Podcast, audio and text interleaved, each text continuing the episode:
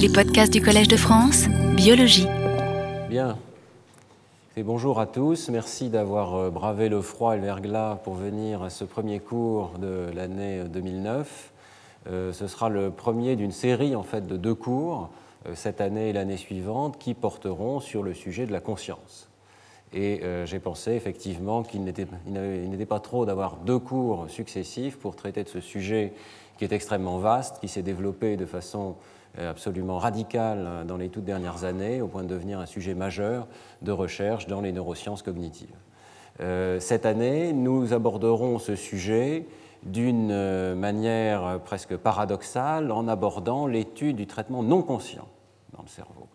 En quelque sorte, la face cachée de l'iceberg, et nous verrons que cette face cachée, comme dans un iceberg réel, est effectivement énorme, c'est-à-dire qu'une très large part de la cognition euh, s'effectue dans un mode non conscient, avec une capacité de traitement euh, automatique ou en tout cas euh, en dehors de l'introspection et en dehors de la rapportabilité consciente. Et ce terme subliminal, évidemment, fait référence à des opérations qui se déroulent en dessous du seuil. Alors aujourd'hui, je voudrais donc introduire ce sujet, introduire les concepts majeurs et en particulier l'historique de ces idées sur le traitement non conscient de l'information dans le cerveau.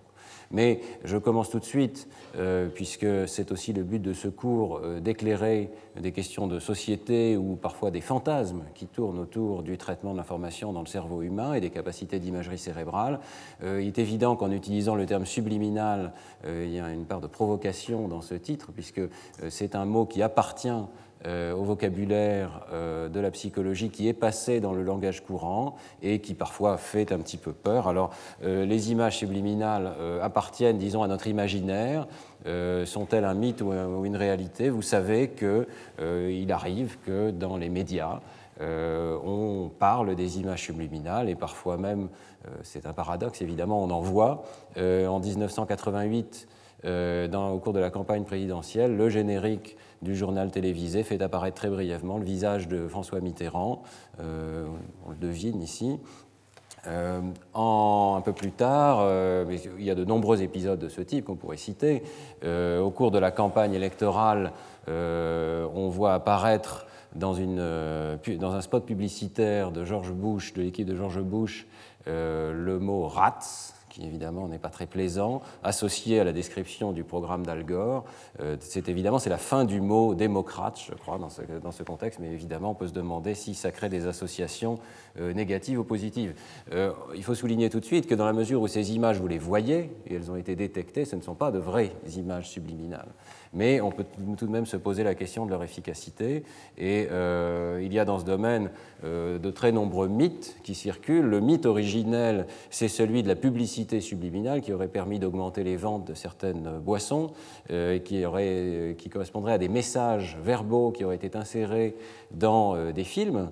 Euh, et en 1957, en particulier, le mythe fondateur, c'est James Vicary qui euh, dit avoir euh, réussi à augmenter massivement les ventes en insérant de tels messages. en fait, il a avoué plus tard que c'était un canular, qu'il n'avait jamais fait la moindre expérience à ce sujet, et ça vous donne une idée des limites et de la crédulité qu'on peut avoir dans ce domaine. Il y a évidemment toute une série de conséquences de cet imaginaire du subliminal dans le, grand public. Et si vous tapez le mot subliminal dans votre moteur de recherche favori, vous ne tomberez pas au premier chef sur la psychologie, vous tomberez avant tout sur des sites commerciaux qui essayent de vendre des thérapies subliminales, des cassettes, des vidéos de développement personnel qui prétendent qu'en accédant à l'inconscient ou au subconscient, euh, on a une efficacité plus grande de ces messages. Alors ce thème euh, n'est pas seulement euh, dans l'imaginaire, il est aussi dans la loi. Euh, il y a un décret en 1992 dans la loi française qui indique que la publicité ne doit pas utiliser les techniques subliminales entendues comme visant à atteindre le subconscient du téléspectateur par l'exposition très brève d'images. Donc c'est interdit. Et euh, de nombreuses recommandations successives du Conseil supérieur de l'audiovisuel sont amenées à rappeler à l'ordre des télévisions qui ne respecteraient pas, parfois à leur propre insu, hein, ce principe. Parfois, les monteurs sont amenés à introduire très brièvement certaines images qui peuvent être alors considérées comme subliminales. Alors la question qui se pose, c'est de savoir si euh, le législateur ici nous protège réellement de quelque chose de factuel, est-ce que nous pouvons être influencés par de telles images, ou bien est-ce que le législateur nous protège, euh, je dirais, à une sorte de niveau de second ordre, nous protège de notre propre imagination en euh, restaurant notre confiance dans un média qui pourrait peut-être, qu'on pourrait imaginer nous manipuler? Eh bien, j'ai choisi donc d'introduire ce cours en présentant tout de suite un exemple de ce qui existe réellement dans la littérature psychologique et euh, qui vous montre à la fois que, euh, évidemment, le traitement subliminal dans le cerveau existe, euh, que l'on peut présenter des images en dessous du seuil de conscience, mais aussi qu'il existe certaines limites à ce traitement de l'information. Alors j'ai choisi un exemple tiré du traitement des visages, et évidemment la première question qu'on peut se poser, on se la posera beaucoup plus longuement dans le prochain cours, c'est peut-on présenter un stimulus, y compris un stimulus émotionnel, sans qu'il soit vu de la part du sujet. Est-ce que c'est possible réellement? Alors, euh, dans cette expérience qui est due à Paul Whelan, le stimulus est un visage qui exprime une émotion. Vous voyez qu'ici, euh, c'est un de ces visages créés par Paul Ekman, et euh, ce visage exprime très clairement une émotion de peur. émotion qui est d'ailleurs tout à fait universelle dans toutes les cultures du monde. Alors, on peut présenter ce visage pendant une durée extrêmement brève, euh, grâce aux ordinateurs actuellement, c'est très facile de présenter pendant des durées qui sont un multiple hein, du rafraîchissement de l'écran. Et donc ici, 33 millisecondes, ça correspond à deux fréquences de rafraîchissement de, l'écran. Et euh, en soi, ça ne suffit pas du tout à rendre l'image subliminale. Si vous flashez une information, elle peut tout à fait être visible à condition qu'il y ait suffisamment d'énergie lumineuse. Mais euh, l'astuce ici, c'est ce qu'on appelle le masquage, consiste à faire suivre, éventuellement précéder cette image, d'autres images neutres et euh, on verra euh, dans les cours suivants que ceci efface complètement la perception de l'image brève et euh, conduit simplement donc, à la perception d'une image qui semble neutre. Donc le test qui consiste à, vérifier que l'information n'est pas consciente n'est pas complètement évident, mais ici, dans cette expérience, on se contente de questionner les participants et à la fin de l'expérience, ils affirment n'avoir vu exclusivement que des images neutres et jamais les images exprimant les émotions. Et euh, on peut également leur proposer un test à choix multiples dans lequel on donne le choix entre plusieurs images. Ils doivent sélectionner celles qui ont effectivement été présentées et ils ne choisissent que les visages neutres et pas les visages exprimant la peur ou la joie qui étaient insérés de façon très brève. Donc effectivement, euh, dans cette expérience, il semble que l'on puisse présenter une information sans qu'elle soit perçue consciemment de la part des sujets. Nous y reviendrons très longuement dans le troisième cours, parce qu'on peut se poser la question de savoir si ces mesures introspectives et ce rapport euh, constituent des mesures suffisantes de euh, la conscience des sujets. Alors deuxième question, est-ce qu'un tel stimulus peut effectivement entraîner des activations cérébrales mesurables et liées au contenu émotionnel des stimuli? Eh bien, c'est la beauté de cette expérience de, Wellen et collaborateurs, qui date déjà d'il y a une dizaine d'années, hein, d'avoir montré que l'IRM fonctionnel est suffisamment sensible pour détecter des changements d'activation cérébrale liés au contenu émotionnel de stimuli qui sont suffisamment brefs pour ne pas être perçus. Euh, l'image euh, ici est assez spectaculaire dans la mesure où vous voyez qu'on scanne la totalité du cerveau et seuls deux points sortent de façon significative comme étant activés par les visages exprimant la peur par rapport à des visages exprimant la joie. Et euh, ces deux points, vous voyez, se situent dans l'amygdale cérébrale bilatérale à gauche et à droite correspondant donc à une activation euh, subliminale. Euh, si on regarde un petit peu plus près euh, ces activations, vous voyez qu'au fil des essais successifs, différents blocs d'essais, on conserve une très forte différence d'activation entre les visages qui expriment la peur et les visages qui expriment la joie.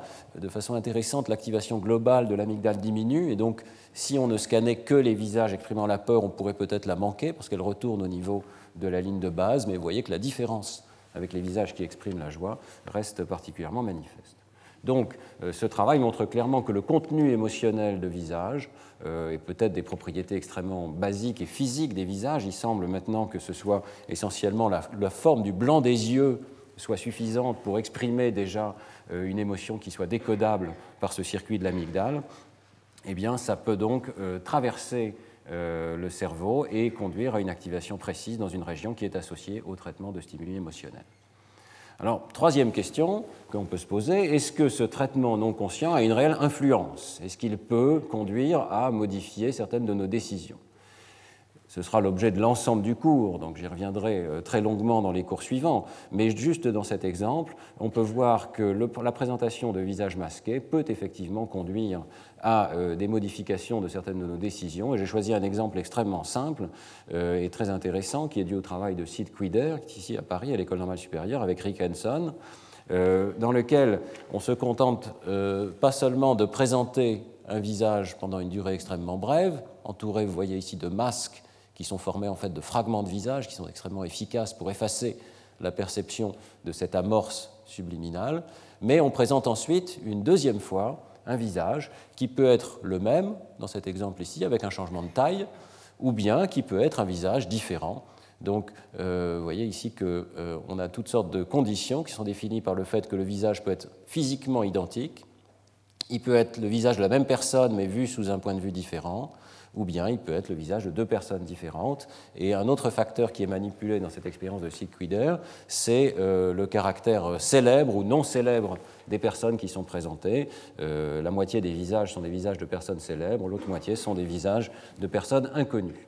Alors, cette expérience va donc permettre de poser une question extrêmement simple. Est-ce que la présentation du visage pendant une durée brève, subliminale, euh, influence le traitement ultérieur du même visage lorsqu'on le rencontre une deuxième fois? Est-ce qu'il y a une trace euh, d'une sorte de facilitation créée par euh, le premier visage? Et la réponse dans cette expérience est évidemment positive et ça nous introduit à cette notion d'un phénomène d'amorçage subliminal, c'est-à-dire que déjà si on mesure tout simplement le temps de réaction du sujet, eh bien, euh, le temps de réaction du sujet va s'accélérer dans un jugement ici qui est familier ou non familier. Euh, le temps de réaction va s'accélérer lorsque le visage que l'on voit est précédé d'un euh, visage qui est rigoureusement identique. Mais ce qui est plus intéressant encore, on trouve à nouveau une facilitation un tout petit peu moindre ici, lorsque le visage que l'on voit consciemment est précédé d'une présentation subliminale d'un visage qui est vu sous un angle légèrement différent. Donc ce n'est pas le même stimulus physique, mais il semble que de façon non consciente, le cerveau soit capable d'extraire des indices suffisants pour euh, reconnaître qu'il s'agit de la même personne.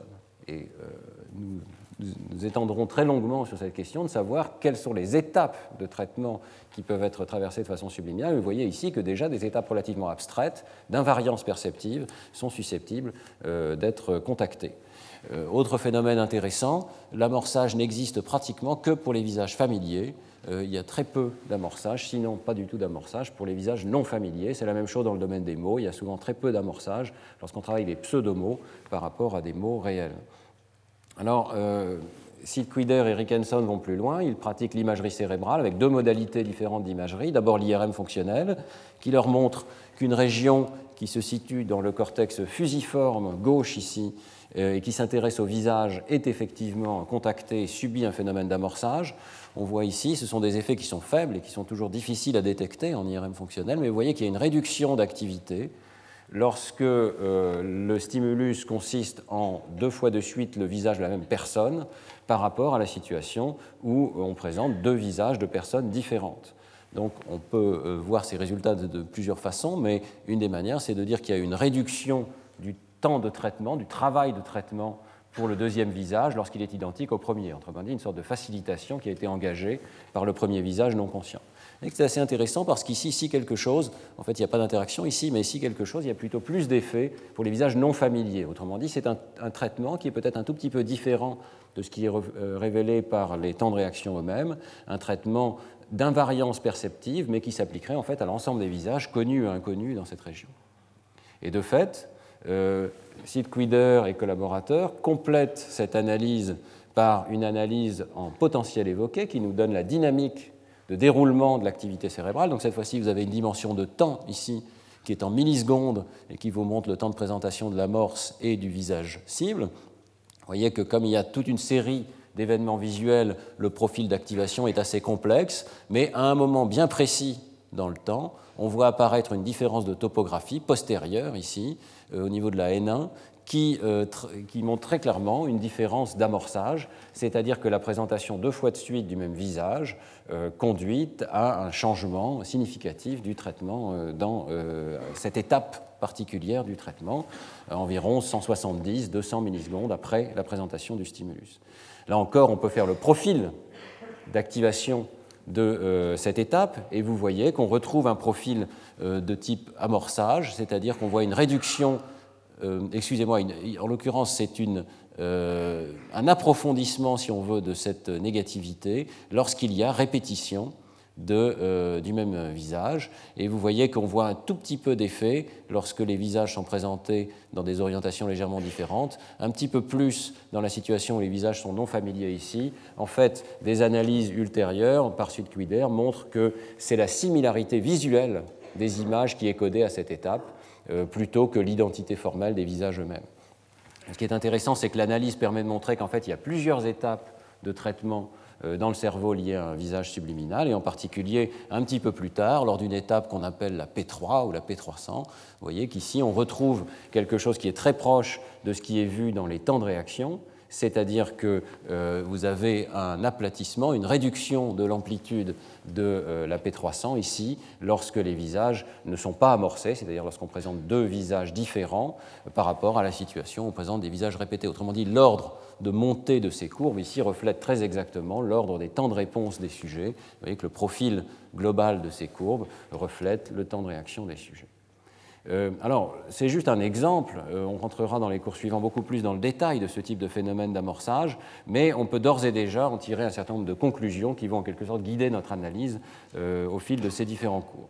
Première conclusion, la psychologie et les neurosciences cognitives ont clairement identifié des conditions expérimentales qui permettent de présenter un stimulus subliminal, donc en dessous du seuil de conscience. Et évidemment, cela pose toute la question de la mesure de cet état de conscience, mais nous verrons qu'il y a des mesures maintenant tout à fait convaincantes qui suggèrent que la personne n'a pas accès euh, du tout au stimulus, qui est différent, comme je l'ai dit, des stimuli qui ont pu être utilisés dans la publicité ou dans euh, certaines émissions de télévision où on finit par voir le stimulus. Ici, avec tous les efforts euh, que fait le sujet, à la fin de l'expérience, même après entraînement, il ne voit toujours pas le stimulus caché. Deuxièmement, l'imagerie cérébrale et bien entendu les temps de réaction sont des outils suffisamment sensibles pour détecter le traitement et en particulier l'activation cérébrale évoquée par un visage subliminal, en particulier qui porte une émotion de peur, par exemple. Troisièmement, ces images sont effectivement susceptibles d'influencer nos décisions supposées conscientes. Dans l'expérience que je viens de vous présenter, le sujet essaye de décider si le visage qu'il voit est familier ou non familier. Il pense que c'est cette décision-là qu'il prend de façon tout à fait indépendante sur le visage qu'il voit consciemment. Il ne se rend pas compte que sa décision est en fait influencée de façon minimale, quelques dizaines de millisecondes, par le visage non conscient qui est présenté auparavant. Euh, c'est ce qu'on appelle donc l'amorçage subliminal. Alors nous verrons par la suite qu'il euh, n'y a pas lieu de s'inquiéter euh, énormément de tels effets dans la mesure où leur durée de vie est extrêmement brève. Leur taille est extrêmement petite, le temps de réaction s'est accéléré de quelques dizaines de millisecondes tout au plus, mais en plus, si euh, on écartait l'intervalle entre la présentation du visage subliminal et la présentation du visage conscient, on verrait que cet effet se dissipe extrêmement rapidement. Autrement dit, il y a une influence extraordinairement locale et peu durable dans la plupart des expériences euh, de ces effets subliminaux. On a vu également, très brièvement, avec ces méthodes de potentiel évoquées, qu'il est possible de montrer qu'en fait, il existe plusieurs étapes dans le traitement de ces images subliminales et qu'on commence à les décomposer. Euh, une étape de traitement visuel, suivie d'une étape de traitement visuel invariante, suivie d'une étape de décision qui biaise la réponse du sujet. Alors il est temps peut-être de proposer une définition euh, précise de ce que c'est qu'une perception donc subliminale. Le terme réfère évidemment à une perception euh, de stimuli sous le seuil, hein, c'est le terme limen en, latin, donc sous le seuil de conscience, euh, qui néanmoins influence la pensée, les sentiments ou les actions que nous pouvons mener, ou de manière générale le traitement de l'information dans le cerveau. Vous voyez que cette définition n'est pas neutre, et nous allons la questionner au fil du cours, dans la mesure où d'abord elle suppose qu'il y a effectivement un seuil. C'est-à-dire que la conscience se comporte un petit peu comme le seuil d'une porte qu'il faut franchir, qui est une composante non linéaire, et euh, que l'on peut franchir, ou euh, peut-être euh, qu'on peut rester sur le seuil ou en deçà du seuil de conscience. Ce n'est pas un concept neutre sur le plan théorique, mais nous verrons qu'il y a une certaine validation dans des mesures d'activation non linéaires qui effectivement se comportent comme un seuil. deuxièmement, elle suppose qu'on est capable de mesurer ce seuil et au minimum de se placer très en dessous de ce seuil, c'est-à-dire dans des conditions telles que jamais À aucun essai, le sujet ne perçoive le stimulus. Alors là encore, on peut questionner euh, cette notion et se demander s'il n'y a pas certains essais où le stimulus est perçu consciemment, si ces essais à eux tout seuls suffisent à expliquer les petits effets d'amorçage qui sont, qui sont vus dans les données.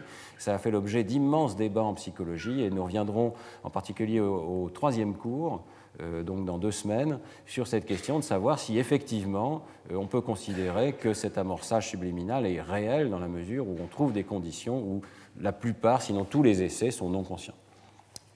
Euh, troisièmement, euh, ça suppose qu'on est capable de mesurer indépendamment le traitement conscient et l'influence du stimulus sur la pensée, l'émotion ou l'action entreprise par les participants. Autrement dit, il faut avoir deux mesures distinctes. Et euh, d'une certaine manière, cela pose un certain paradoxe, puisque ça veut dire qu'on sait à l'avance que certaines mesures euh, sont en train de mesurer le traitement conscient de l'information et d'autres mesures sont en train de mesurer le traitement non conscient de l'information. Mais est-ce que ça ne présuppose pas finalement une théorie de la conscience? Alors, j'en viens donc au plan de secours. La première question euh, que nous nous poserons, c'est quelles sont les différentes manières de présenter un stimulus sans qu'il accède à la conscience? Euh, nous verrons que l'imagination expérimentale ici est pratiquement sans borne et que de très très nombreuses techniques existent. Ce sera l'objet du prochain cours. Euh, qui sera un cours très visuel, euh, nous verrons qu'il euh, est possible de présenter des images non conscientes, non seulement par le masquage, comme je viens de vous l'expliquer, mais aussi par certaines illusions visuelles, par certaines formes de rivalité entre stimuli qui sont en compétition, ou simplement en détournant l'attention du sujet par différentes techniques. Alors, euh, immédiatement se pose la question de savoir si toutes ces formes de présentation non consciente sont équivalentes. Est-ce qu'elles interrompent le traitement cérébral à différentes étapes?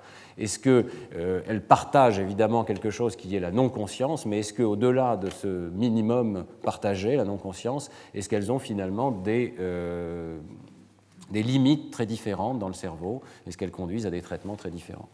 Nous verrons qu'il est absolument indispensable, au vu de la variété des manières de rendre l'information non consciente, d'arriver à une taxonomie de processus non conscients, et je vous proposerai une telle taxonomie.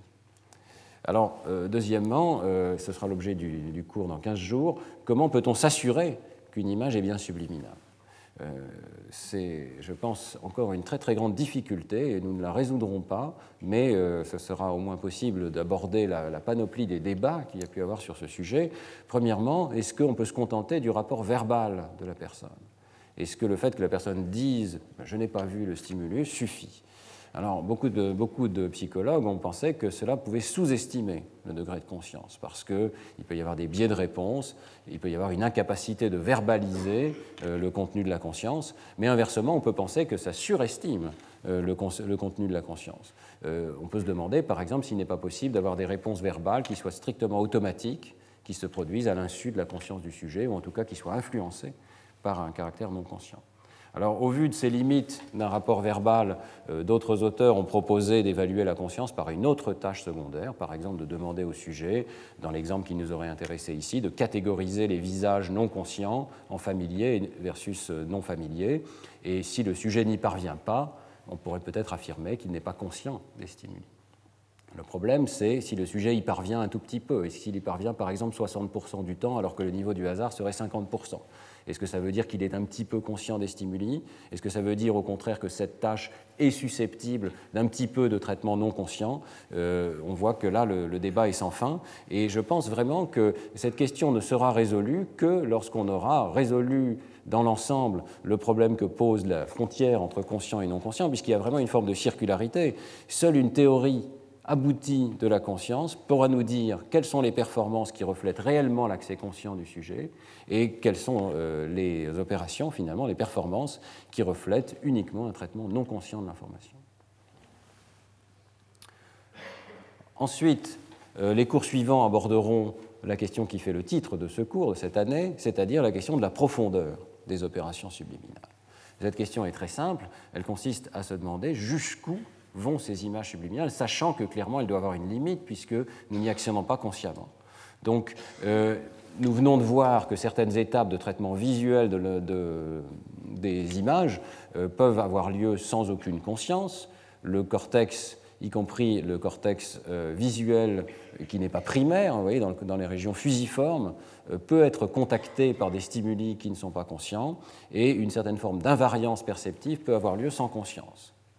Est-ce que le traitement va au-delà de ce niveau visuel?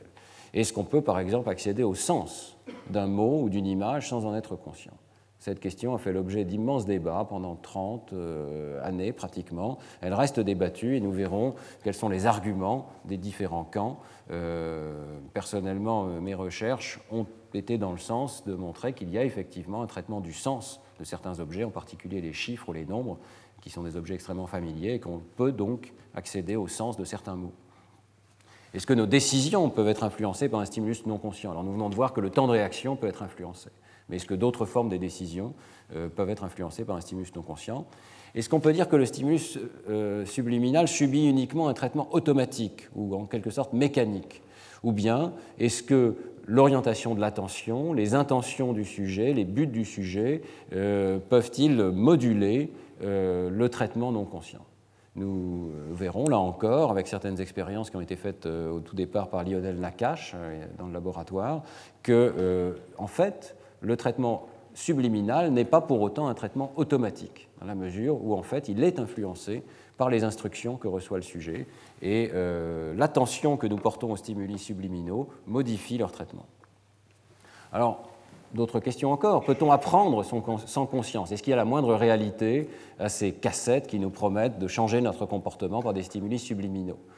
En laboratoire, évidemment, on se pose des questions beaucoup plus restreintes, mais on peut se poser la question est-ce qu'il y a des traces durables qui sont euh, mises en place par des stimuli subliminaux, nous verrons que dans de rares cas, effectivement, un tel apprentissage sans conscience peut exister. La plupart du temps, les traces subliminales euh, sont très évanescentes, mais il existe tout de même des situations où une forme d'apprentissage, euh, rarement complète, mais toujours limitée, peut avoir lieu sans conscience. Et puis on peut se demander, est-ce qu'il y a des limites à ce traitement? Est-ce qu'il y a certaines étapes, et en particulier ce qu'on appelle le contrôle exécutif, qui peuvent euh, s'exécuter uniquement lorsque l'information a été euh, perçue de façon euh, consciente On touchera ici aux confins du subliminal et à l'entrée dans ce qu'on a appelé avec Jean-Pierre Changeux l'espace conscient. moi, je pense personnellement, c'est la théorie que, j'ai essayé de, de développer, qu'il y a effectivement un certain nombre de fonctions qui relèvent d'un traitement conscient. Autrement dit, que la conscience a un rôle bien particulier à jouer, ou en tout cas qu'elle est associée à un certain nombre d'opérations qui ont un rôle bien particulier. Mais il faut reconnaître que les données euh, qui s'accumulent posent un certain nombre de défis, puisque nous verrons que même des opérations qui sont typiquement associées au contrôle exécutif, comme par exemple l'inhibition d'une réponse, peuvent, dans un certain nombre de cas, être modulées par des stimuli subliminaux. Et c'est vraiment la frontière de la recherche actuelle dans les toutes dernières années. Alors, une diapositive encore pour euh, souligner l'intérêt de ces explorations de la perception subliminale en psychologie cognitive. Il est évident que euh, ça a un intérêt en soi d'essayer de définir les contours euh, d'un traitement subliminal. Mais il y a aussi un intérêt plus profond et en fait plusieurs réponses qui peuvent être apportées par ces stimuli subliminaux. Le premier rôle de ces expériences euh, de la perception subliminale, c'est de caractériser ce qui, dans notre vie mentale, euh, relève du contrôle conscient ou non. Nous avons l'impression d'être en contrôle, euh, d'être au volant, si on peut dire, de nos décisions, mais en réalité, ces expériences sur le traitement subliminal grignotent, si l'on peut dire, notre vie consciente, et elles vont aussi, dans un deuxième temps, nous permettre de préciser la nature de ce que c'est que l'accès à la conscience. Euh, je dirais qu'on ne peut comprendre ce que c'est que l'accès à la conscience dans le cerveau que si l'on a suffisamment caractérisé, presque comme en miroir ou comme en, image, euh, euh, en découpage de papier, si vous voulez, l'image miroir qui est donc le traitement non conscient. Et c'est ce que Bernard Bars a souligné fréquemment, et notamment dans son livre de 1989, c'est-à-dire que si l'on veut définir ce qui, au sein du traitement cérébral, relève de la conscience et ce qui n'en relève pas, il faut essayer de trouver des situations contrastives, minimalement différentes, dont l'une est consciente et l'autre ne l'est pas. Alors, euh, ce sera surtout l'objet du cours de l'année suivante de vous montrer que l'on atteint effectivement maintenant de telles situations où éventuellement le même stimulus, exactement le même, peut être parfois traité de façon consciente et parfois traité de façon euh, non consciente. Donc ce contraste tout à fait minimal va nous permettre de faire des images des états d'activité du cerveau dans un état où le sujet est conscient de la présence d'un stimulus et dans un état où il n'est pas conscient. Et puis le troisième point, et c'est un point peut-être qui intéresse plus les psychologues, qui est plus technique, mais l'amorçage subliminal constitue une excellente méthode pour étudier l'architecture cognitive sans, on pourrait dire, sans trop d'influence des intentions et des croyances des participants, puisque, comme je vous l'ai dit et comme nous le verrons, euh, les intentions et les croyances modifient euh, tout de même le traitement subliminal. Mais enfin, on a une situation où le sujet ne sait pas qu'un stimulus a été présenté, donc ne peut pas de développer de stratégie extrêmement raffinée vis-à-vis de ce stimulus, et ça nous permet en quelque sorte d'étudier l'architecture du système à l'insu de la personne qui est en train d'être testée. Alors, vous avez vu qu'en comportement, on va pouvoir détecter des accélérations du temps de réponse qui ont un profil bien particulier. En imagerie cérébrale, c'est la réduction de l'activation, ce qu'on appelle repetition suppression en anglais, la, la suppression par la répétition, qui vont faire l'objet de l'étude. Et dans les deux cas, le profil de euh, ces réponses en fonction des conditions expérimentales vont nous donner des indications extrêmement précieuses sur le type de traitement qui est effectué à une étape donnée de l'architecture cognitive.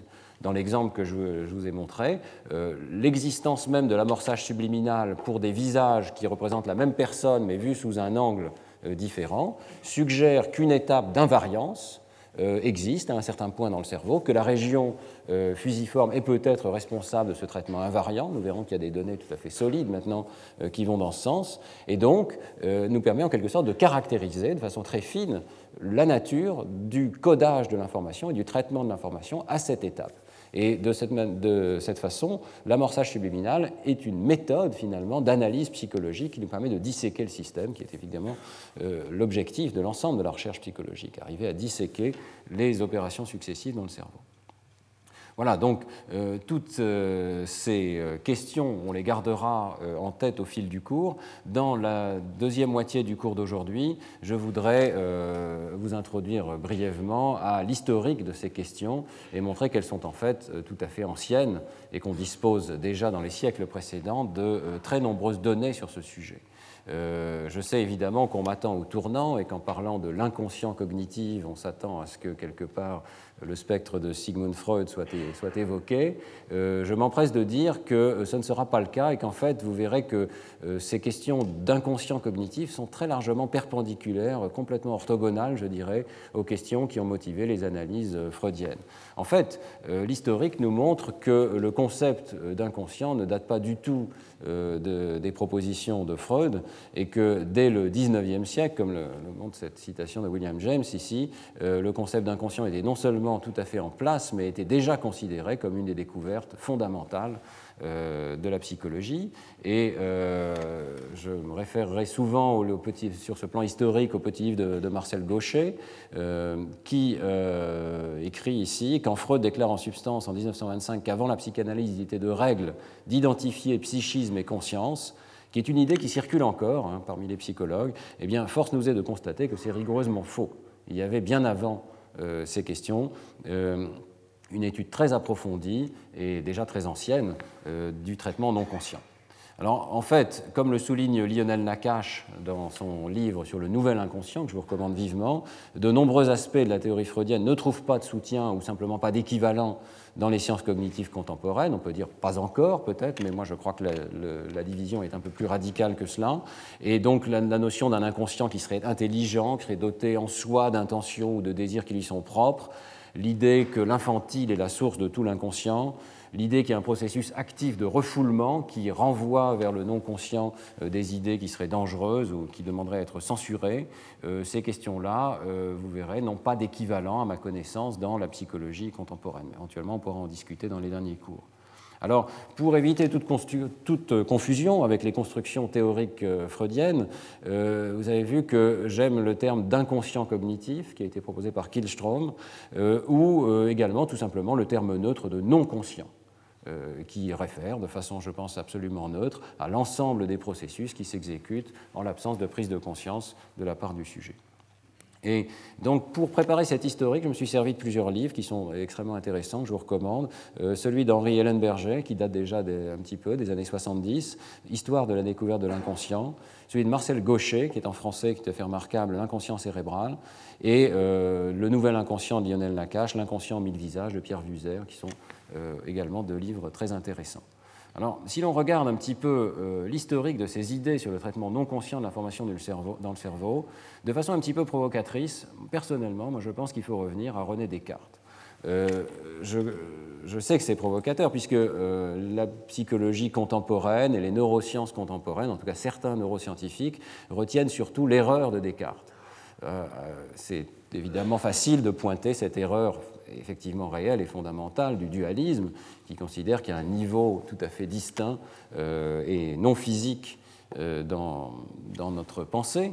Euh, mais ce serait oublier que Descartes est aussi celui qui justement a vu le premier, peut-être en tout cas avec le plus de force, la part absolument mécanique qui existe dans certaines de nos actions et en particulier dans les actions qu'on appelle maintenant les actions réflexes, comme celle de retirer par exemple sa jambe lorsqu'on se brûle, euh, qui implique évidemment un aller-retour très rapide dans le traitement de l'information.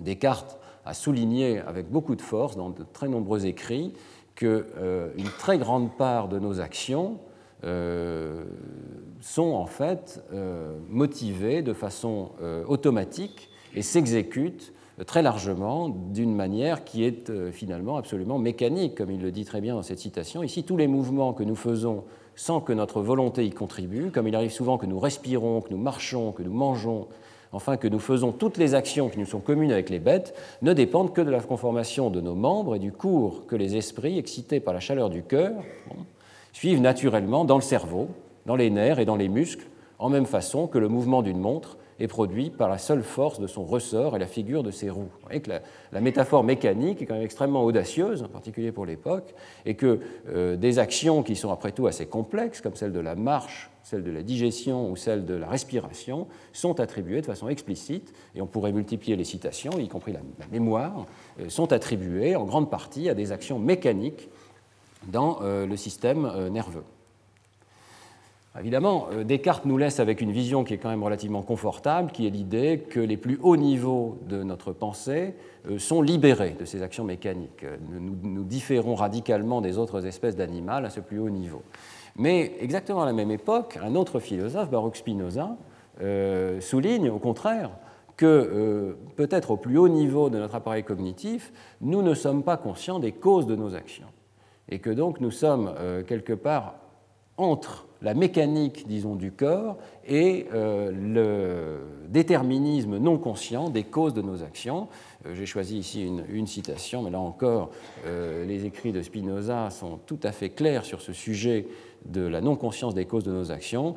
Telle est la liberté humaine que tous les hommes se vantent d'avoir et qui consiste en cela seul que les hommes sont conscients de leurs désirs et ignorants des causes qui les déterminent. C'est ainsi qu'un enfant croit désirer librement le lait, un jeune garçon irrité vouloir se venger s'il est irrité, mais fuir s'il est craintif. Un ivrogne croit dire par une décision libre ce qu'ensuite il aurait voulu taire. De même, un dément, un bavard, de nombreux cas de ce genre croient agir par une libre décision de leur esprit et non pas portés par une impulsion. Dans ces exemples, euh, Spinoza choisit des cas un petit peu limites ou pathologiques, l'alcoolisme, l'irritation, euh, bon.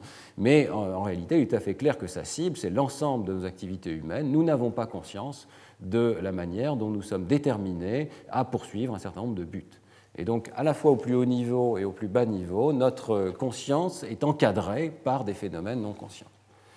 Alors, euh, au niveau du XVIIe siècle et du XVIIIe siècle, on pourrait multiplier encore les, philosophes qui euh, sont nombreux, particulièrement Diderot en particulier, j'aurais pu mettre aussi Leibniz, à avoir souligné euh, qu'il existe une très large part de notre cognition qui échappe à la conscience.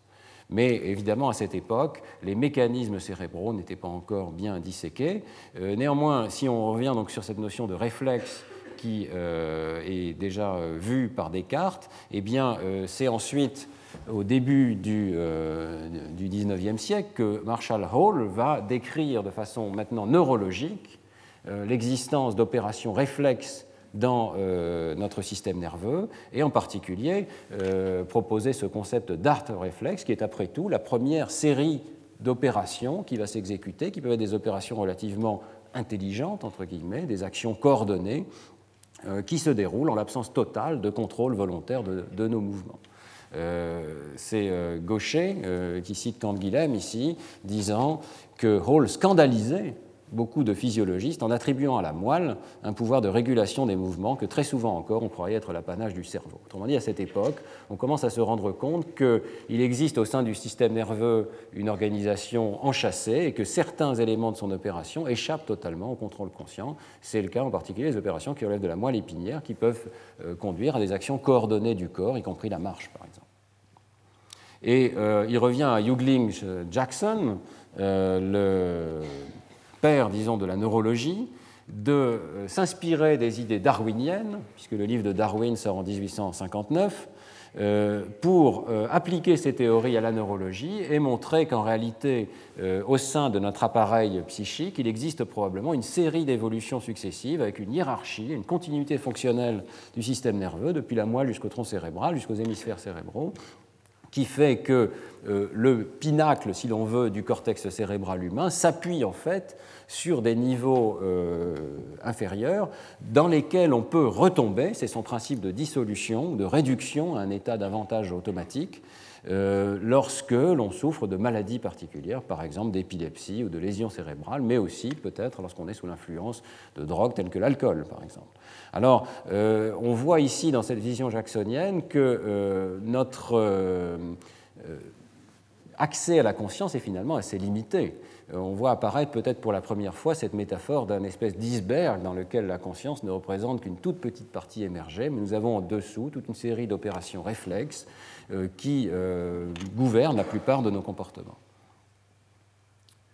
La neurologie, évidemment, fournit donc ce concept d'arc réflexe, ces concepts euh, d'opérations primitives comme celle de la respiration qui viennent de noyaux localisés euh, dans le tronc cérébral et qui donc échappent très largement à notre contrôle conscient. Euh, mais alors, comme le souligne Gaucher très bien dans son livre, ça peut conduire finalement à deux sortes de tentatives de restaurer l'unité du système psychique. Et ces deux tentatives existent euh, dans l'histoire de, ces questions. La première, ce serait de dire, mais finalement, euh, l'arc réflexe n'échappe pas vraiment à la conscience. Il y a une sorte de conscience qui, euh, finalement, est présente dans l'ensemble du système nerveux. C'est-à-dire que peut-être on peut considérer qu'il y a une sorte de précurseur d'un début de conscience euh, dans euh, les opérations même les plus primitives de certains organismes que nous avons conservées dans euh, certaines opérations de, notre moelle épinière. Donc c'est une sorte de panpsychisme qui, à mon avis, n'est pas très intéressant, mais qui continue d'influencer la pensée de certains contemporains. Il est difficile d'échapper à l'idée que peut-être la conscience n'a pas de réalité, n'a pas de frontières extrêmement nettes, mais qu'elle se dissout en quelque sorte dans des opérations euh, de plus en plus élémentaires dont on retrouve les traces, y compris dans nos réflexes. Alors il y a la vision exactement inverse, qui est de dire finalement la conscience est peut-être très largement une illusion, le modèle de l'arc réflexe euh, est extrêmement euh, simple et tentant, peut-être peut-on étendre ce modèle de l'arc réflexe jusqu'au plus haut niveau du système cognitif et donc ne voir finalement dans, dans l'ensemble du système nerveux qu'une sorte d'immense arc réflexe. Et donc on voit cette tension entre des personnes qui vont mettre la conscience dans l'ensemble du système nerveux et d'autres personnes au contraire qui vont avoir une vision éliminativiste, qui vont essayer finalement d'éliminer la conscience euh, du système et de montrer qu'on peut considérer l'ensemble du système nerveux jusqu'au plus haut niveau comme une espèce d'immense mécanique. Et dans ce deuxième domaine, que je pense est le plus intéressant, puisqu'après tout c'est une approche qui est réductionniste, on peut se demander si elle va aboutir ou pas, eh bien on voit par exemple euh, Henry Maudsley, qui est un, psychiatre anglais, euh, qui euh, montre clairement sa pensée ici dans cette citation en, soulignant que peut-être la conscience n'a qu'un rôle tout à fait épiphénoménal dans la mesure où la plupart des opérations de notre cerveau peuvent se dérouler de façon totalement non consciente, sinon toutes. Donc euh, il faut clairement se rappeler cette importante vérité, je cite Maudsley, hein, que la conscience et l'esprit ne sont pas la même chose.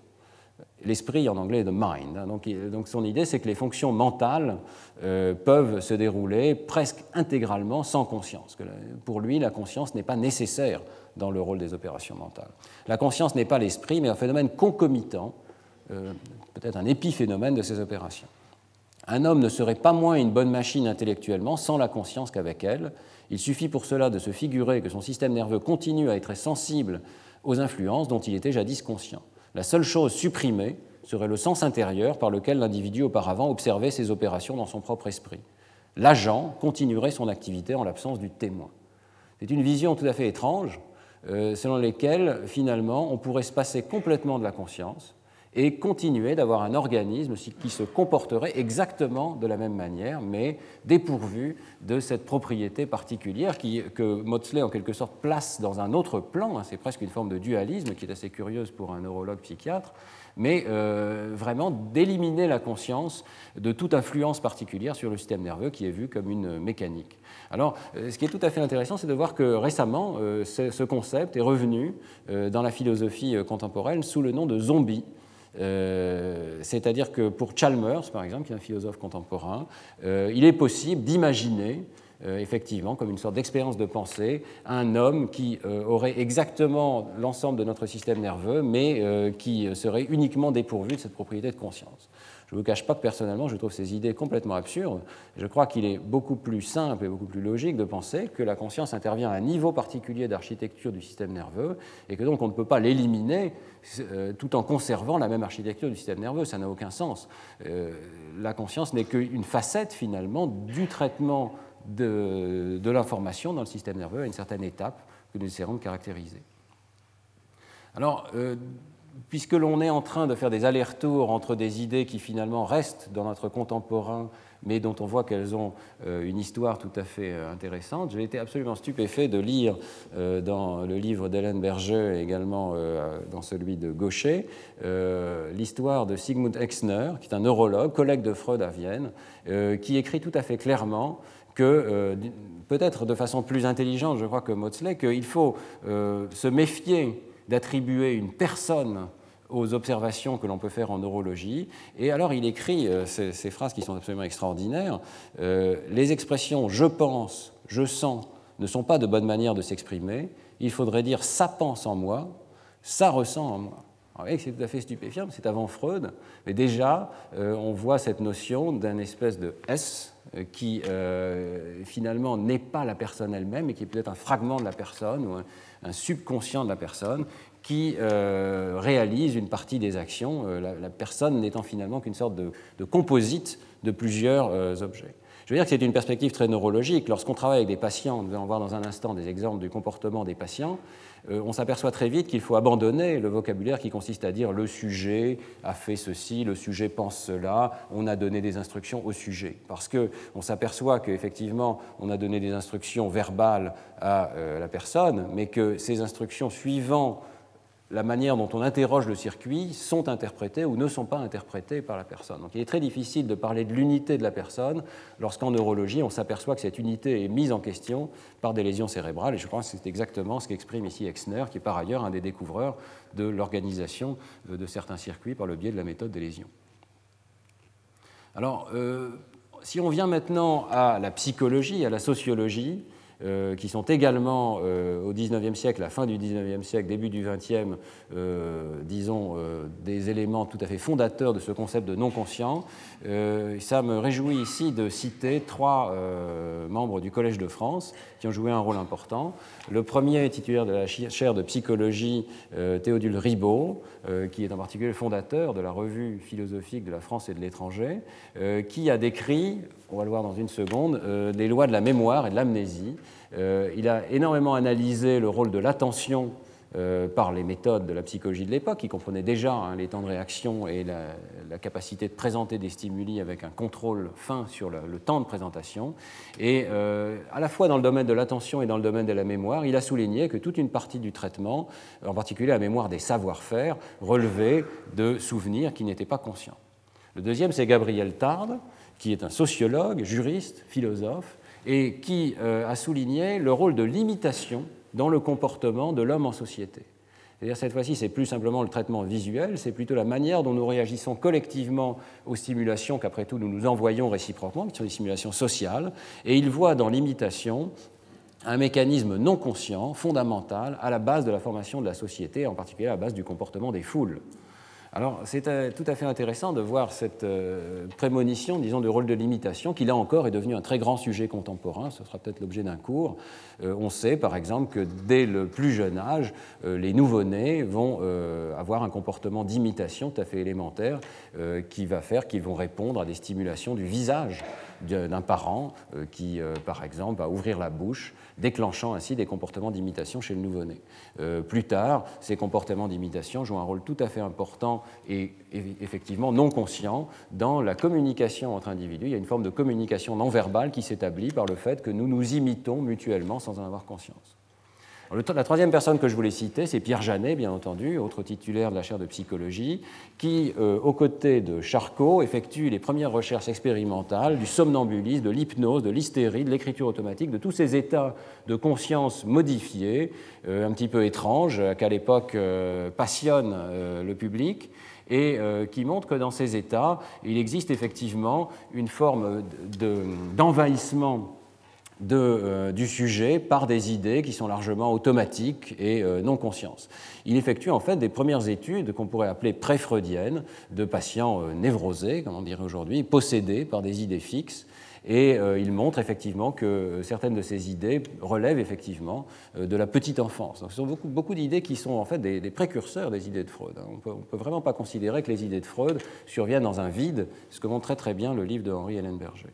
Et en fait, en 1913, Pierre Janet a un débat tout à fait vif avec Freud, parce qu'il revendique la paternité des idées qui sont présentées par Freud et qu'il a développé en fait dans un livre en 1889, L'automatisme psychologique, euh, dans lequel il montre que beaucoup de nos activités relèvent en fait, pour totalité ou en partie, euh, d'automatisme non conscient. Euh, Pierre Janet revendique éventuellement et également la paternité du mot subconscient euh, il dit, et il semble que ce soit vrai, puisqu'on n'a pas retrouvé le mot auparavant, que le mot subconscient lui est dû et qu'il a introduit euh, volontairement ce mot pour décrire donc cette euh, série, ce bouillonnement, disons, de buts non conscients que nous pouvons avoir et qui parfois sont très anciens. Donc en conclusion, il est tout à fait clair qu'à la fin du XIXe siècle, le concept d'opération non consciente est déjà très largement familier, euh, des psychologues parisiens en particulier, et je crois dans, le monde. Euh, William James le, souligne de façon tout à fait nette. Euh, au XXe siècle, pour terminer, trois contributions majeures vont être faites par la neuropsychologie. Et comme je ne parlerai pas beaucoup de neuropsychologie, mais beaucoup d'études du sujet normal dans le reste de ce cours, j'ai voulu les souligner d'emblée parce qu'elles constituent vraiment le vivier d'idées, je dirais, qui ont euh, conduit à conserver vivante cette notion d'une étude de la conscience. Il y avait une très grande suspicion pour les études de la conscience en psychologie. C'est un sujet dont on ne pouvait guère parler euh, dans les dernières 30 années. C'est seulement, je dirais, dans, les 15 dernières années qu'on euh, a vu progressivement, très largement grâce au travail de Francis Crick et Christophe Corr, un retour à l'analyse de la conscience. Mais ce qui a gardé le sujet vivant, c'est vraiment la neuropsychologie, avec trois domaines majeurs euh, que je voudrais simplement mentionner rapidement. Le premier, c'est l'amnésie. J'ai mentionné que déjà Ribot avait euh, dégagé certaines lois de l'amnésie, notamment ce qu'on appelle la loi de Ribot, le fait que les souvenirs les plus anciens sont euh, préservés dans certaines amnésies. Et Korsakoff, en particulier, a décrit l'amnésie, le syndrome qui porte son nom actuellement, qui est l'oubli à mesure, c'est-à-dire le fait que certains patients amnésiques euh, ne parviennent pas à engranger en apparence des souvenirs épisodiques nouveaux. Ils ne se remémorent pas consciemment des événements euh, quelques heures ou parfois quelques minutes ou quelques dizaines de secondes après les avoir vécus. En particulier, ils vont rencontrer euh, le médecin et à chaque fois avoir l'impression que c'est une rencontre totalement nouvelle avec une personne qu'ils n'ont jamais rencontrée. Mais ce qui est tout à fait remarquable, et qui a été observé très précocement par Korsakoff et surtout par Claparède, qui a étudié ce phénomène, c'est l'apprentissage implicite. C'est-à-dire que bien que ces patients semblent euh, vivre dans un monde perpétuellement nouveau dans lequel euh, ils n'ont pas le souvenir d'avoir rencontré telle ou telle personne, ils peuvent apprendre et ils peuvent apprendre des compétences nouvelles ou des régularités du monde extérieur tout à fait à leur insu, sans avoir le souvenir d'avoir appris quoi que ce soit. donc, Claparède dit les souvenirs sont encore là, du moins en partie, mais ils ne surgissent plus volontairement, ils ne sont plus rappelés. Il y a une différence entre le rappel explicite et le souvenir implicite. L'anecdote classique de Claparède, c'est euh, une expérience il en a mené beaucoup, hein, mais euh, cette expérience est, restée un petit peu comme euh, une expérience simple et classique. Il se présente devant un patient amnésique et il lui serre la main avec une épingle dans la main qui pique donc le patient, qui lui cause une vive douleur momentanée. Et le lendemain, lorsqu'il se représente devant le patient, eh bien, évidemment, la personne ne le reconnaît pas, euh, pense avoir affaire à quelqu'un tout à fait nouveau, une rencontre qu'elle fait pour la première fois, néanmoins refuse de serrer la main de Claparède et dit après tout on a bien le droit de ne pas serrer la main, hein. mais ne se rend pas compte évidemment que le déterminant de son action a été causé par un souvenir implicite de la veille.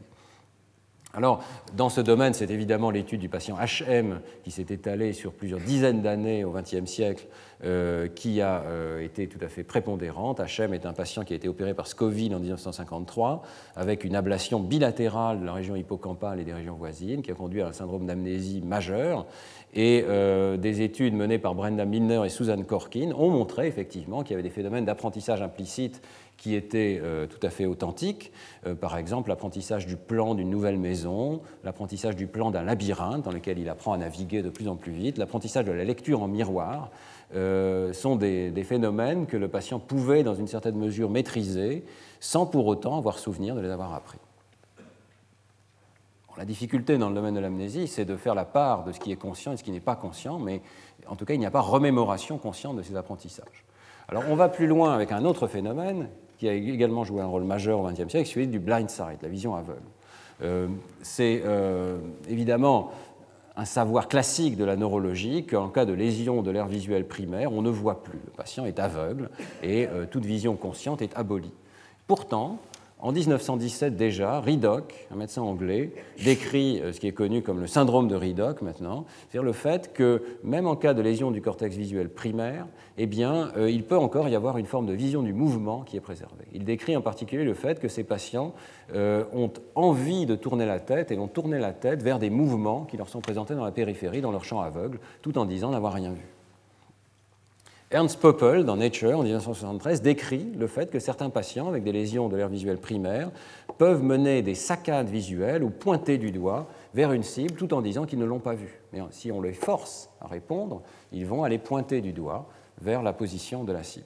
Et ces études, évidemment, vont être menées de façon magistrale par Larry Weisskrantz et ses collaborateurs, et en France par Perlin et Jeannereau qui répondent à de très nombreuses objections qu'on peut se poser sur ces cas. En particulier, le débat a beaucoup porté sur la question de savoir s'il n'y avait pas de la lumière diffuse qui euh, sortait finalement du scotome du patient et qui allait dans des régions qui étaient restées intactes, mais il semble bien que ce ne soit pas le cas. Euh, je ne décrirai pas en détail ces études dans le cours, je vais simplement mentionner que euh, les mécanismes en jeu ne sont pas complètement dévoilés, mais euh, le phénomène lui-même, la réalité du phénomène est tout à fait indiscutable. Il existe donc des voies visuelles très largement automatiques qui échappent à notre conscience, qui font qu'un patient aveugle peut néanmoins concerter certaines formes de, fonctions visuelles. Les, les, voies concernées peuvent être visualisées en imagerie cérébrale et on invoque en particulier une voie qui passe par le colliculus supérieur, le pulvinar, l'amygdale, on voit à nouveau ce circuit amygdalien très automatique qui est de nouveau révélé ici, mais on évoque aussi la possibilité qu'il y ait des projections directes, en particulier vers les aires euh, extrastriées et l'air MT en particulier, codant pour le mouvement, sans passer pour autant par l'air visuel primaire. Donc la possibilité que certains circuits sous-corticaux, mais aussi peut-être corticaux, euh, soient euh, demeurés fonctionnels sans pour autant conduire à un état conscient de la part du sujet. La troisième observation, c'est celle de l'héminégligence spatiale, euh, décrite par euh, Holmes dès 1918 à nouveau. C'est toujours les, blessés d'ailleurs de la Grande Guerre 14-18 qui ont conduit à ces observations neurologiques très nombreuses. Euh, alors le syndrome d'héminégligence spatiale est bien connu. Hein. c'est le, fait que les patients cessent de rapporter d'une façon explicite la présence de stimuli dans une moitié de leur champ visuel. Très souvent, c'est la moitié gauche du champ visuel à la suite d'une lésion pariétale droite ou pariéto-temporale droite, parfois frontale également. Euh, et euh, alors qu'ils ne sont pas aveugles, c'est-à-dire qu'on peut tout à fait les stimuler par euh, des méthodes de mesure du champ visuel classique et montrer qu'effectivement, ils voient des stimuli uniques présentés en n'importe quel point de leur champ visuel. Mais euh, si on leur demande euh, de copier, par exemple, des dessins complexes, vous voyez que dans la copie de dessin, on voit que le patient va omettre toute une partie de l'image qui est située sur la gauche du dessin. Si on lui demande de chercher une euh, cible parmi de nombreuses cibles qui sont étalées sur l'écran ici, donc il y a une forme de compétition entre stimuli qui sont répartis dans le champ visuel, vous voyez que les saccades du patient vont se diriger presque exclusivement du côté droit de l'image, et il va omettre de détecter des cibles qui sont situées du côté gauche. Et donc il y a une forme d'inattention, et on interprète aujourd'hui cette pathologie comme une incapacité d'orienter l'attention vers la représentation des stimuli du côté gauche. Ce que montre Emilio Bisiac, cependant, c'est qu'il n'y a pas une perte totale de l'information, euh, l'expérience de Biziac, tout à fait célèbre, euh, consiste à décrire la place du dôme de Milan et à montrer que euh, le patient effectivement néglige la partie gauche de l'image, ne décrit pas ce qui se trouve sur la partie gauche de l'image lorsqu'on lui demande d'imaginer qu'il est face à la cathédrale, mais si on lui demande d'imaginer que maintenant il marche à travers la place, qu'il se retourne et donc il regarde d'un autre point de vue, eh bien cette fois-ci, il néglige tout ce qu'il a rapporté auparavant et il rapporte tout ce qu'il a négligé auparavant. Autrement dit, l'information est toujours là. Dans sa mémoire spatiale, les informations sur la place euh, du dôme sont euh, largement présentes, mais euh, l'attention, l'inattention plutôt, l'empêche de rapporter ces informations. Alors d'autres expériences vont montrer qu'effectivement, il y a un traitement non conscient de l'information qui peut exister dans les mi-négligences. Et une expérience tout à fait célèbre de Marshall et Halligan va jouer un grand rôle dans ce domaine, puisqu'elle montre qu'on peut présenter des images de ce type, un patient est mi-négligent. Euh, si on lui présente ces deux images, il peut tout à fait dire que les deux images sont identiques, et il va donc euh, ne pas voir la différence qu'il porte effectivement sur la partie gauche de l'image. Mais si on lui demande quelle est la maison qu'il préfère habiter, évidemment, euh, il choisit la maison qui est intacte et, euh, évite la maison qui est en feu. Donc l'interprétation de Marshall et Halligan, c'est qu'il peut y avoir une forme de traitement non conscient des informations ici, qui conduit à biaiser la décision du sujet sans qu'il ait conscience du support visuel qui a conduit à cette décision. D'autres expériences, euh, une série d'expériences, là encore, de mieux en mieux contrôlées, conduit euh, ont conduit à penser qu'il pouvait y avoir une forme de traitement sémantique de l'information, euh, c'est-à-dire que même un mot qui est présenté dans le champ négligé du patient peut être traité et conduire à un amorçage, comme je l'ai montré au départ, ce qui suggère que les mots, même s'ils ne sont pas rapportés comme étant présents par le patient, sont encore traités par une série d'étapes.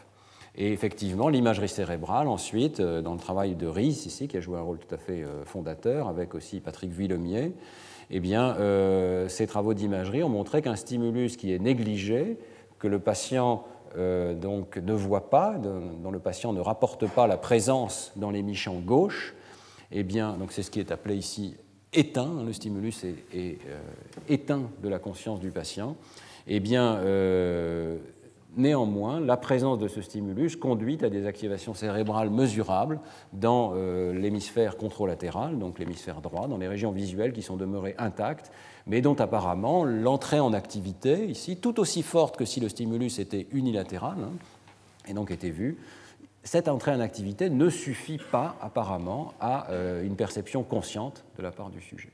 Donc ça soulève beaucoup de questions. Ça veut dire qu'une activité corticale peut avoir lieu en l'absence de conscience, une fois de plus, une activité assez forte, en fait aussi forte que, si le stimulus était perçu consciemment.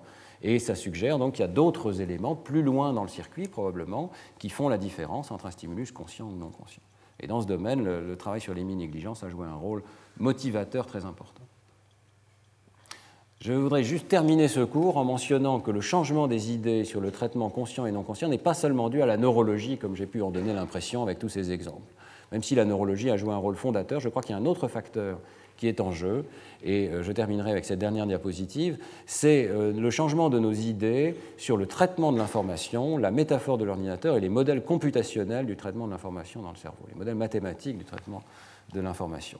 Euh, on sait qu'il y a toute une série au départ de euh, mathématiciens qui travaillent dans le domaine euh, strictement de l'axiomatisation des mathématiques, mais qui les, qui les, conduit à se poser la question de ce que c'est qu'une démonstration. Est-ce qu'une démonstration pourrait être faite d'une façon strictement logique ou mécanique, et qui les conduit finalement à une sorte de théorie de la démonstration et ce sont ces pionniers qui conduisent ensuite d'autres personnes euh, notamment donc d'une part Wiener et Shannon, d'autre part Turing et von Neumann, à euh, formaliser euh, de façon tout à fait explicite ce que sont ces opérations. On arrive d'une part à une théorie de ce que c'est que l'information, comment on peut quantifier la notion d'information, et c'est le travail évidemment de Shannon, et comment on peut modéliser certains traitements rétroactifs tout à fait élémentaires, c'est la cybernétique de Wiener, et d'autre part, on arrive avec Turing et von Neumann à une formalisation explicite des algorithmes, ce qu'on appelle maintenant les algorithmes, de traitement euh, qui permettent de réaliser certaines opérations mathématiques ou d'ailleurs non mathématiques. Donc euh, Turing est le premier à voir que euh, certaines formes d'intelligence humaine, en particulier le jeu d'échecs, sur lequel il travaille énormément, pourraient être modélisées par des algorithmes effectifs réalisés dans des machines.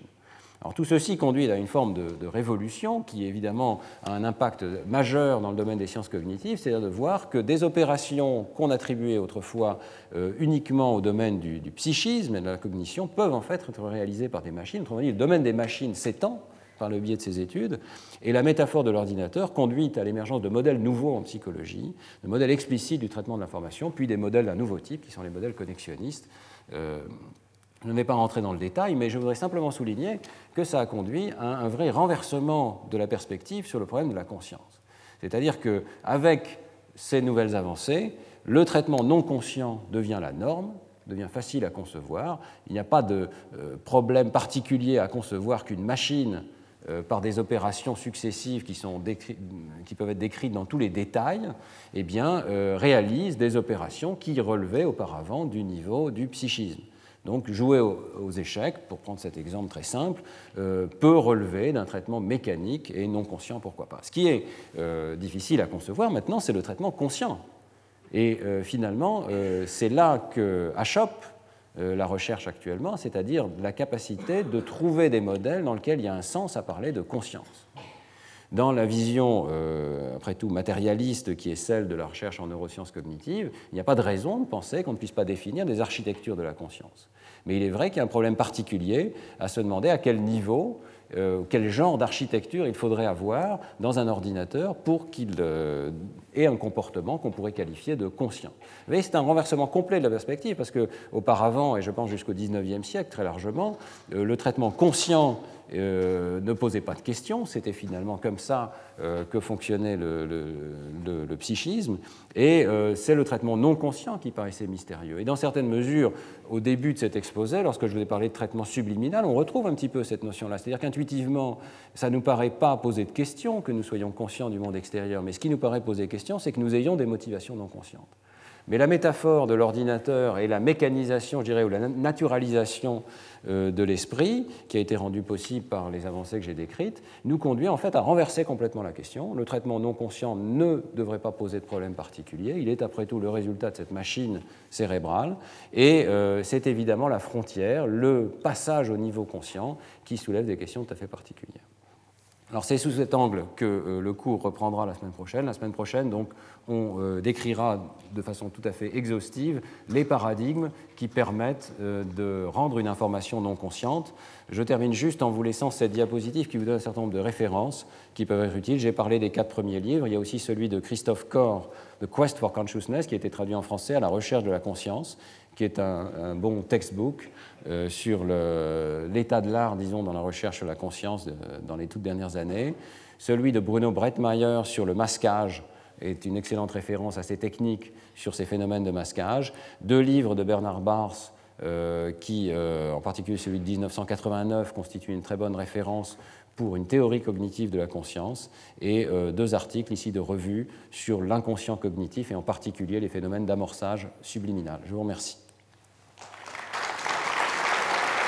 Retrouvez tous les podcasts du Collège de France sur www.collège-de-france.fr.